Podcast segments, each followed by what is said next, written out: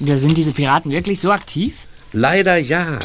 Hier in Kalifornien treibt das ganz tolle Blüten. Vor einiger Zeit wurde in Los Angeles einer verknackt, weil er illegal überspielte Kassetten in den Handel gebracht hatte. Die Musikindustrie hat Erlöse von rund 32 Millionen Dollar eingebüßt. Ha.